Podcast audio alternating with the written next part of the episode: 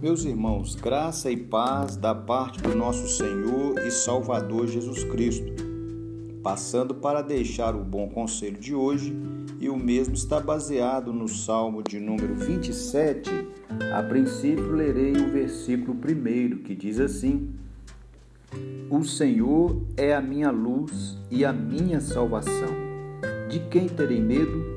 O Senhor é a fortaleza da minha vida. A quem temerei? O Salmo de número 27 foi escrito pelo rei Davi.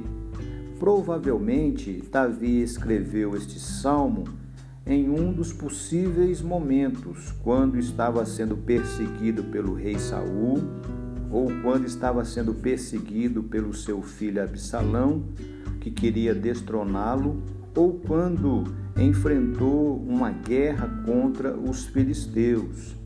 Neste caso, Davi já idoso no meio da batalha, ele então exausto, ele vê as dificuldades, as lutas, os problemas e ele então recorre a Deus. Nós podemos aprender a olharmos para os versos de 1 a 3 que Davi nos orienta a vencermos o medo confiando em Deus. Veja que Davi expressa a sua confiança ao afirmar: Deus é a minha luz.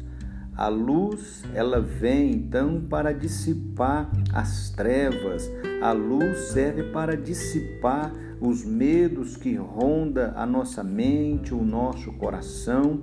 A luz da presença de Deus certamente gerava segurança ao coração de Davi e também deve segurar, perdão, também deve gerar segurança aos nossos corações em meio aos temores do amanhã. Mas veja que Davi ainda diz que além de Deus ser a sua luz, Deus também era a sua salvação. Salvação aqui tem a ver com libertação ou resgate. Deus não se limita a resgatar seu povo, ele mesmo é o seu salvamento e a sua salvação.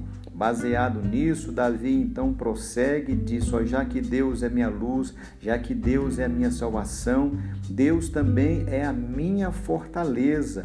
A confiança de Davi continua ao chamar Deus de sua fortaleza ou de seu refúgio.